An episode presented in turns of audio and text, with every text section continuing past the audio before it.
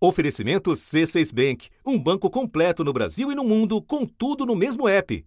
Abra sua conta. O diretor-geral da Organização Mundial da Saúde afirmou que o mundo enfrenta grandes desafios com indícios de que uma doença está se espalhando. No total, há 200 casos da doença em 17 países, entre suspeitos e confirmados, registrados pela Organização Mundial da Saúde. Esse é o maior surto já reportado fora da África, onde ela é endêmica, com transmissão entre seres humanos. Vamos à origem do nome. A monkeypox foi identificada pela primeira vez em macacos, por isso ganhou o apelido de varíola dos macacos, mas os roedores são os principais hospedeiros.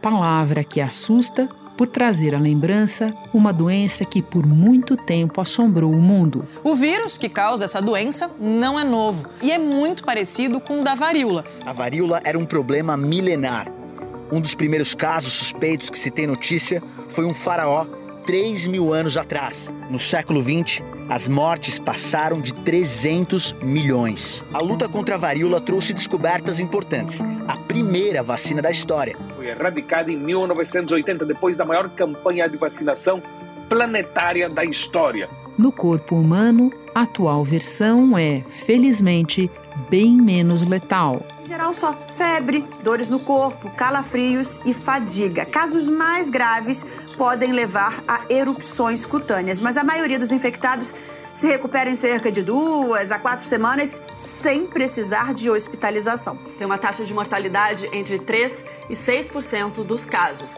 E não se espalha com a facilidade do ainda onipresente SARS-CoV-2. Os cientistas não esperam que o surto se transforme numa pandemia como a de Covid, porque esse vírus não é tão transmissível como o coronavírus. Mas as autoridades de saúde estão de olho. A preocupação na Europa é porque pela primeira vez a doença está se espalhando entre pessoas que não viajaram para a África. Ainda não há notificações no Brasil, embora tenha um brasileiro que foi diagnosticado com a doença lá na Alemanha. Da redação do G1, eu sou Renata Loprete e o assunto hoje é o que já se sabe sobre a varíola dos macacos. Neste episódio eu converso com Giliane Trindade, integrante do comitê formado pelo Ministério da Ciência e Tecnologia para monitorar a doença. Pesquisadora de microbiologia na Universidade Federal de Minas Gerais, ela estuda vírus dessa família há mais de 20 anos. Quarta-feira, 25 de maio. Giliane, você pode começar nos apontando semelhanças e diferenças entre esta varíola de agora e a que foi erradicada? Elas são doenças que são causadas por vírus que pertencem a uma família em comum, então esses vírus têm características em comum, e do ponto de vista clínico, elas são doenças que são muito semelhantes é, na manifestação dos sintomas e na evolução, no curso clínico, no hospedeiro humano. Então, elas vão ser doenças que vão provocar aí, né, sintomas inespecíficos, os indivíduos acometidos tanto pela varíola humana, né, no passado, quanto agora pela varíola dos macacos, eles vão apresentar quadros de febre, de mal-estar, de prostração. Esses sintomas eles vão cursar até o aparecimento é, do que caracteriza as infecções pela família dos poxvírus, que é o desenvolvimento do que a gente chama de um exantema vesículo pustular. Então, o indivíduo ele vai apresentar uma série de lesões que vão começar a se manifestar na cavidade oral, depois vão se manifestar na face, e daí elas se distribuem para o tórax, para os membros, para as palmas das mãos, para a sola dos pés. Então, é, sob esse aspecto clínico e da evolução des, dessas lesões, tanto a varíola humana quanto a varíola do macaco apresentam um curso e uma manifestação muito similar. Um outro ponto que é similar é, para esses vírus é a forma como eles são transmitidos. Então, eles são transmitidos por via das secreções respiratórias, então o contato com as secreções respiratórias e o contato direto com é, aquele material que vai estar ali na lesão, que a gente chama de um exudato da lesão. Então, esses materiais, eles são ricos em partículas virais.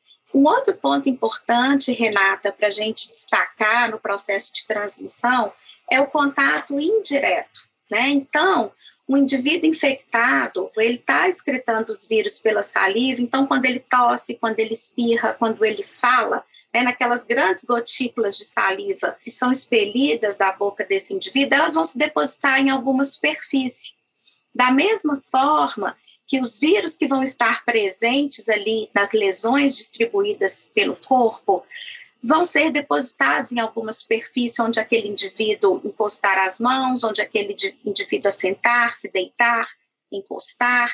Então, esses objetos, né, esses, essas superfícies inanimadas, elas também servem como uma fonte de contaminação é, para novos indivíduos. Agora você poderia comparar para nós a gravidade e a letalidade no caso da varíola antiga, digamos assim, e dessa chamada dos macacos, que nem é bem dos macacos, né? Exato, é, não é bem dos macacos. Recebeu esse nome porque é a primeira vez que foi descrita foi descrita em macacos. Esse vírus foi identificado pela primeira vez em 1958 em macacos que eram mantidos em um laboratório para pesquisa. E eles apresentaram essas lesões, identificaram o vírus, falaram: ah, o vírus do macaco. Mas, na verdade, o maior hospedeiro desse vírus na natureza são roedores, roedores grandes, esquilos. Em relação à gravidade, a, a varíola humana, ela apresentava né, uma, uma letalidade de até 30%. Então, assim, ela foi uma doença, acho que das que mais impactou a humanidade ao longo da nossa história, né? Desde quando esse vírus passou a circular na população humana, e isso foi lá atrás, no desenvolvimento da agricultura. A varíola minor, que foi descrita mais recentemente, mais no final do século XIX, início do século XX, ela tinha uma taxa de letalidade menor. Essa taxa de letalidade poderia chegar aí entre 3 e 4%. O monkeypox, Renata, que é essa varíola dos macacos, né, ele tem uma taxa de letalidade que vai variar em torno de 1 a 10%. E o que, que vai depender? Vai depender é, do tipo do vírus envolvido no surto. Então, a gente já sabe que os vírus que circulam na região da África Central, na bacia do Congo, eles são mais virulentos, eles são mais agressivos. Os vírus que circulam na África Ocidental, eles são menos agressivos. Então, o que, que a gente tem? Vírus do Congo com uma taxa de letalidade que pode chegar até 10%, tá?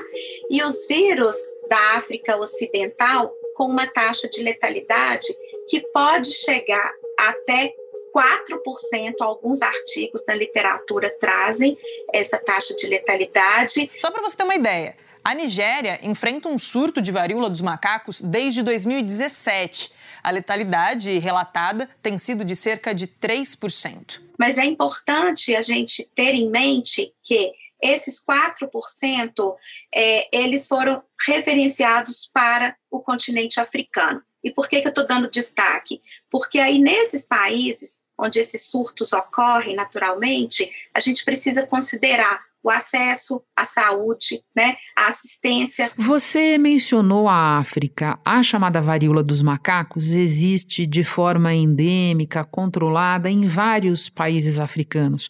Quais são as hipóteses para explicar o aparecimento recente dela em locais como os Estados Unidos, Israel e países da Europa? É um vírus africano, né? Então circula naturalmente nesses países e todos os registros que nós temos de surtos importados de monkeypox, eles foram ou relacionados com a importação de animais vindos da África, como é o caso do surto que aconteceu nos Estados Unidos no início dos anos 2000. O maior surto que nós tivemos foi em 2003, 40 casos, 43 casos nos Estados Unidos, em seis estados americanos é, que circulou por ali esse vírus. E ele desaparece, dois casos no Reino Unido, um caso aqui. Ou eles são relacionados a algum turista né, que no retorno para o seu país é, de origem ou de moradia, eles manifestaram então a doença nesses países. Bom, hora de falar dos tratamentos e das vacinas disponíveis. Pode nos dar esse panorama? Bom, então o tratamento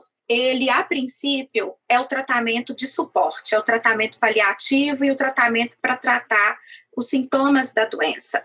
Nós temos a disponibilidade de drogas antivirais, existem drogas que estão licenciadas em outros países, mas não no Brasil. Então, para que o Brasil tenha acesso a essas drogas, a gente ainda vai precisar de é, algum tempo para a gente poder entrar com esse pedido, as farmacêuticas entrarem com esse pedido, e muito provavelmente, quando essas drogas passarem a ser disponibilizadas no país, elas serão administradas mediante um acompanhamento médico, porque algumas delas ainda têm a questão de efeitos colaterais associados. Então, a gente precisa de ter um acompanhamento nesses casos. Em relação às vacinas, nós também não temos, Renata, estoques vacinais. Em 1967, a OMS conseguiu fundos para levar a vacina a países pobres e criou o Programa Global de Erradicação da Varíola. A vacina feita para controlar a varíola também funciona contra o vírus da varíola do macaco. Qual é o problema? A gente não tem em quantidade suficiente no mundo essa vacina para sair reaplicando nas pessoas. Depois que a varíola foi erradicada, a maior parte dos países do planeta eliminou seus estoques de vacina porque não se justificava manter né, as vacinas. Então, nós temos vacinas, em termos de mundo, existem vacinas que já são é, produzidas, que são conhecidas e que alguns países possuem a disponibilidade. Já existe uma vacina contra a varíola do macaco aprovada pela OMS. Aqui nos Estados Unidos, o presidente Joe Biden falou que essa situação é preocupante, mas que por enquanto ele não vê motivo para alarde. Como prevenção, o governo americano já fechou um contrato de 119 milhões de dólares para comprar vacinas com uma fabricante dinamarquesa. E nesse caso, por exemplo, no caso do Brasil, né, a gente vai precisar entrar com um pedido de acesso a essas vacinas, muito provavelmente junto à OPAS, junto à OMS, para que a gente receba pelo menos um contingente inicial aí que nos ajudaria até as farmacêuticas conseguirem produzir um estoque de vacina que poderá ser então distribuído para os vários países que fizerem essa requisição. Eu volto já já para retomar a conversa com Giliane Trindade. Com o C6 Bank, você está no topo da experiência que um banco pode te oferecer. Você tem tudo para sua vida financeira no mesmo app, no Brasil e no mundo todo a primeira conta global do país e atendimento personalizado, além de uma plataforma de investimentos em real e dólar com produtos exclusivos oferecidos pelo C6 em parceria com o JP Morgan Asset Management. Quer aproveitar hoje o que os outros bancos só vão oferecer amanhã? Conheça o C6 Bank. Tá esperando o quê? C6 Bank. Giliane, eu acho importante explicar também a quem a vacina se destina, porque no caso da varíola do macaco, não é a todo mundo, certo? Certo. O que a gente tem visto nos países que já começaram a vacinar, né?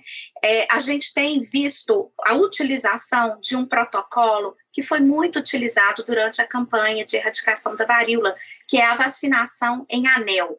Né? Então, quem é vacinado? Os contatos daquele indivíduo que é um caso, né? Então, por exemplo, os familiares, as pessoas que tiveram contato próximo, os vizinhos, enfim, os colegas de trabalho, quem apresentou um contato próximo com um indivíduo diagnosticado como positivo para monkeypox, é a pessoa que vai receber a vacina. E aí a gente tenta, com essa estratégia, bloquear a transmissão do vírus. Então, essa estratégia de cercar os contatos é a primeira estratégia utilizada. Ela funcionou muito bem na campanha de erradicação da varíola e os países que já iniciaram esse processo estão adotando essa estratégia. Bom, na atual quadra da história, você sabe, falar em vacinação nos faz lembrar inevitavelmente de Covid. Então eu te peço que nos explique por que a varíola dos macacos é, sob todos os aspectos epidemiológicos, algo bem menos preocupante. Principal ponto é a própria biologia do vírus. Então, ele não é um vírus que tem uma transmissão muito bem estabelecida na população humana. E justamente porque ele não é um vírus de humanos, né? Nós somos hospedeiros acidentais. Então, diferente, Renata, do SARS-CoV-2, é, esse vírus não é né, de transmissão facilitada. Para que haja transmissão, é preciso um longo contato, contato próximo, um contato face a face muito prolongado e muito próximo. Ele não vai viajar nos aerossóis como o SARS-CoV-2 viaja, tá? Então, ele tem é, um perfil de transmissão que é muito aquém do que a gente viu para o SARS-CoV-2. Ele tem uma taxa de reprodução que é menor do que um. Então, o máximo da taxa de reprodução desse vírus é um. E o que a gente sabe pela epidemiologia é que todo patógeno que tem uma taxa de reprodução menor do que um, ele tende a ser controlado. Tá? Então, a epidemia não decola e, e, aí a gente consegue interferir nessa taxa de reprodução, seja com a proteção através da vacina, ou seja com a implantação de medidas de contenção não farmacológicas. Importante lembrar também, né, Giliane, que esta doença, ao contrário da Covid, nada tem de desconhecida para o mundo, né? Certo. Então, já, já temos um conhecimento acumulado, então isso é muito importante. Temos drogas aprovadas, temos vacinas já prontas.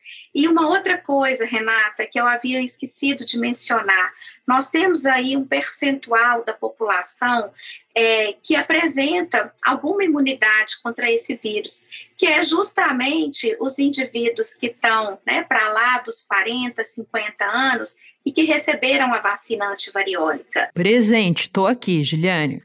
Então, existe uma imunidade residual, né, que fica dessa vacina antivariólica, que a gente sabe que né, era uma vacina muito efetiva. A gente sabe que a imunidade é duradoura, porque a literatura traz esses dados.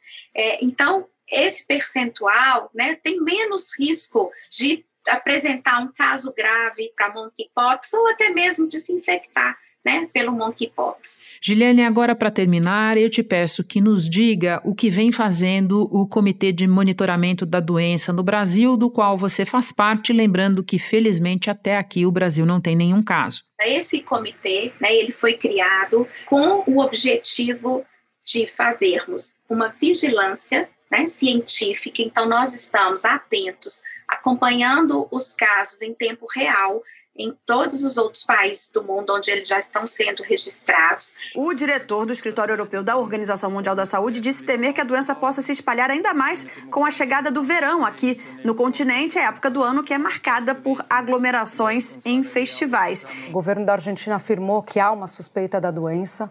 É a primeira investigação aqui na América Latina. A pessoa com a suspeita da doença mora aqui em Buenos Aires e está isolada neste momento. Estamos em comunicação com as agências de saúde e estamos nos articulando para implementarmos no Brasil as medidas que são necessárias para as ações frente à entrada do vírus. Então, a existência do diagnóstico, a existência da vigilância genômica, é, esses aspectos relacionados ao tratamento, que aí então envolve é, o diálogo com a Anvisa, com o Ministério da Saúde. O uso de máscara nos aeroportos é uma das medidas não farmacológicas recomendadas pela Anvisa para que a entrada do vírus da varíola dos macacos seja retardada no Brasil. Ainda não é motivo de preocupação, foi o que disse o ministro da Saúde, Marcelo Queiroga. Os aspectos relacionados à importação das vacinas que já tem disponíveis aí nas farmacêuticas ou nos países que mantêm os estoques. Então, toda essa, essa articulação, Renata, vem sendo construída dentro desse comitê que foi criado pelo Ministério da Ciência, Tecnologia e Inovações, mas que está em diálogo direto com a Anvisa e com o Ministério da Saúde. Giliane, muito obrigada pela conversa super esclarecedora. Bom trabalho para você no comitê, nas pesquisas, em tudo. Um abraço. Um abraço, Renata. Foi um prazer. Alguns dos áudios deste episódio são da BBC de Londres, da canadense CBC, da CNN News e da TV5 Monde. Este foi o assunto podcast diário disponível no G1, no Globoplay ou na sua plataforma de áudio preferida. Vale a pena seguir o podcast na Amazon ou no Spotify, assinar no Apple Podcasts, se inscrever no Google Podcasts ou no Castbox e favoritar na Deezer. Assim você recebe uma notificação sempre que tiver novo episódio. Eu sou Renata Loprete e fico por aqui. Até o próximo assunto.